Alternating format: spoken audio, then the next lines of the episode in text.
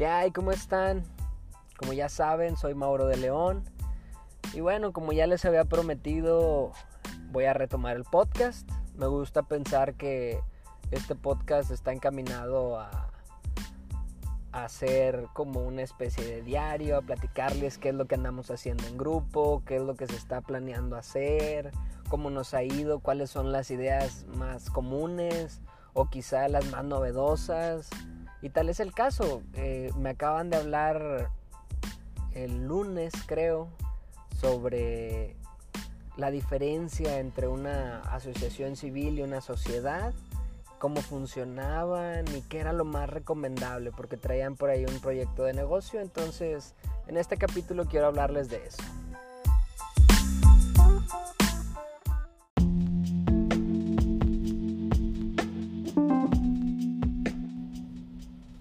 Entonces comencemos. Ya anteriormente les había hablado de que si traían la idea de hacer un negocio o algo, había que trabajar con lo que se tenía.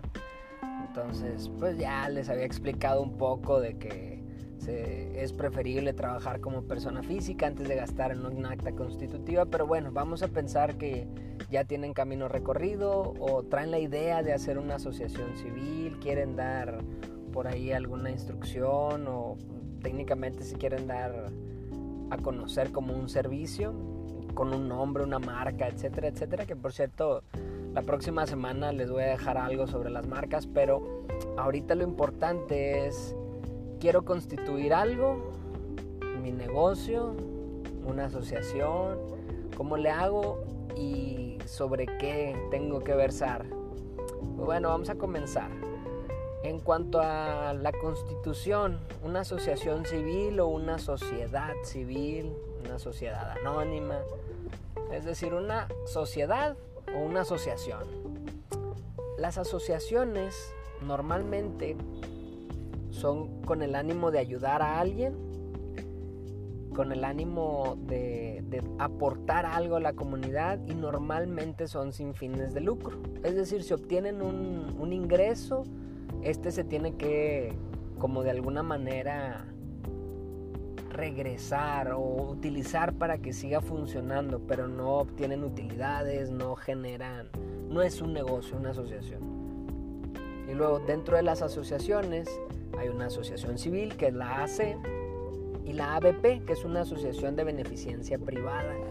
Ambas están reguladas por la Junta de Beneficencia Privada y ellos los autorizan como donatarios autorizados, porque entiéndase, estas dos son para ayudar a la gente. Entonces el objetivo principal no es generar un, balance de utilidades, no es generar un negocio, es principalmente ayudar. Entonces la Junta se encarga de, de ayudarlos a, a auditarlos de alguna manera y pues principalmente eso, ¿no? El que sigan ayudando a la gente, que si yo como negocio estoy donando, me facturan y yo busco gente seria, bueno, pues voy a la Junta de Beneficencia Privada y ellos me van a decir cuáles son los donatarios autorizados.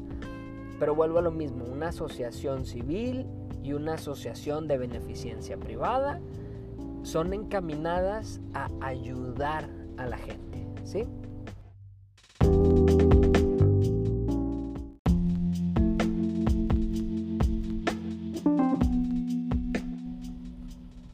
bueno, entonces ya hablamos sobre lo que son las asociaciones. Entonces, ¿y qué con la sociedad? ¿Qué es lo que va a pasar con la cuestión esta de que quiera hacer realmente negocio, que me interesa generar utilidades, que me interesa este pues realmente formar un negocio, eso de andar ayudando a la gente no es para mí, Mauro. Bueno, pues el caso sería entonces formar una sociedad y puede ser una sociedad civil, puede ser una sociedad anónima, puede ser una sociedad de responsabilidad limitada.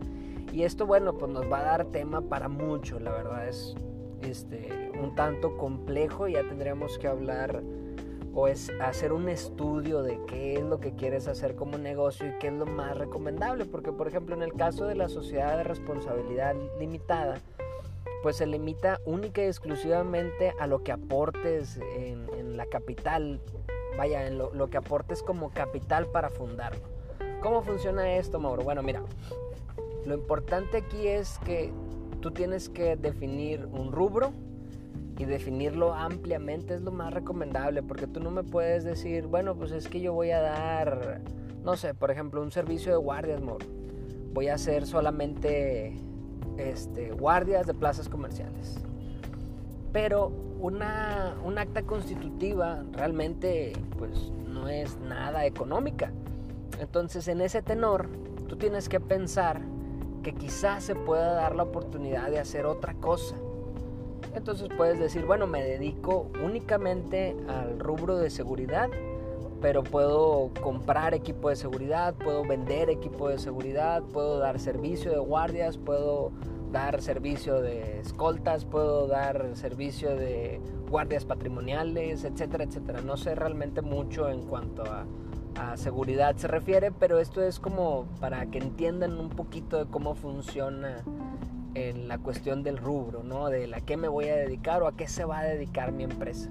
¿Por qué es tan amplio? Porque si en un, determinado momento se presenta la oportunidad de hacer negocios de otra manera, pero en el mismo rubro, pues te pueden, eh, va a ser más sencillo que tú lo factures sin que llame la atención al fisco o que realmente te pueda llamar la atención o incurrir en alguna responsabilidad porque te estás dedicando a algo que no tenía nada que ver que no, no pasa realmente con las personas físicas porque la persona física pues yo soy Mauro y yo me dedico a la abogacía pero si el día de mañana quiero facturar control de plagas por ejemplo pues nada más le aviso al SAT, oye, ¿sabes qué? Pues a partir de mañana el 60% de mis actividades económicas son de abogacía, pero el otro 40% me voy a dedicar a vender servicios de control de paga. Y el SAT me va a decir, ok, pues está bien, pues a mí mientras me pagues mis impuestos, tú puedes dedicarte a lo que quieras. En la Constitución dice que mientras sea legal, mientras no incurras en algún delito, tú te puedes dedicar a lo que quieras. Y en eso, bueno, pues ya, ya vamos viendo. Entonces, regresando a la, constitución, ya escogiste el rubro, ya viste más o menos qué es lo que vas a hacer. Después de eso ya piensas en qué tipo de sociedad vas a constituir. Porque puede ser, no sé, si es un grupo de consultores, por ejemplo, en mi caso, que puede ser un grupo de abogados, pues lo más recomendable es que sea una sociedad civil. Por las prerrogativas, les comento, si en alguna sociedad les interesa, puedo hacerles un capítulo sobre eso. Pero por ejemplo que vamos a hacer un negocio, pero queremos aportar 10 pesos cada uno de los 5 socios. Son 50 pesos los que vamos a juntar, que realmente nos exigen un poquito más, pero bueno, vamos a ponerle números fáciles de manejar. Pero solamente quiero que la responsabilidad de esa sociedad se limite a lo que estoy aportando, a esos 10 pesos, que si la sociedad se hace de alguna deuda grande, que no llegue a, cobrarme a mí, porque puede ser el caso en una sociedad anónima en algo, este, te puede incurrir. O sea, si por ejemplo pidieran un préstamo por 60, esos 10 pesos en una sociedad de responsabilidad limitada, bueno, pues van a, a declararla en bancarrota, van a llevarla a, remate, van a vender los bienes que tenga, lo que compraste con esos 50 pesos y nada más, no se van a, a tus bienes. En cambio, con una sociedad anónima puede ser que sí, Obviamente hay que llevarlo a juicio y hay que pues ver cuál es el proceso legal oportuno, pero en una sociedad anónima puede pasar que si tú aportaste 10 pesos pero traes una deuda de 60, bueno, pues esos otros 10 pesos que quedan volando, pues no, hay que ir a cobrarle a los socios. Y sobre eso es lo que versa. Por eso es la importancia de saber qué clase de sociedad vas a, a formar y en qué te vas a, a meter. Eso es lo importante de, saberlo, porque pues un acta constitutiva de entrada no es barata, lleva su tiempo y hacer un cambio pues también lleva su tiempo y también va a llevar un costo. Entonces si tú no tienes presupuestado toda esta clase de situaciones, bueno, pues ahí es donde. Pero bueno,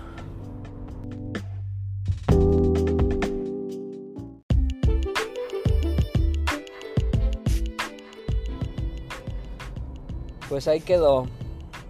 Ya saben, si tienen alguna duda, no duden en hacérmela llegar. No duden en mandarme correo, las redes sociales están a la orden. Y bueno, pues Espero que les sirva. Saludos y éxito.